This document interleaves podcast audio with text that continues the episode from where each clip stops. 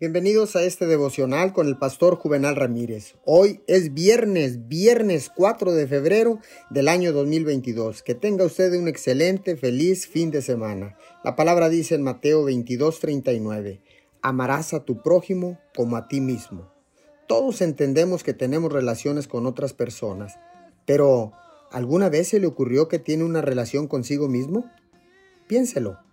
Usted pasa más tiempo con usted mismo que con nadie más. Así que déjeme preguntarle, ¿cómo es su relación con usted mismo? Podemos llegar a un lugar donde nos amamos y valoramos a nosotros mismos, no por orgullo, no por arrogancia, sino por la confianza en quienes somos en Cristo Jesús. Esta comprensión es la clave para abrazar a la persona en la que fue creada.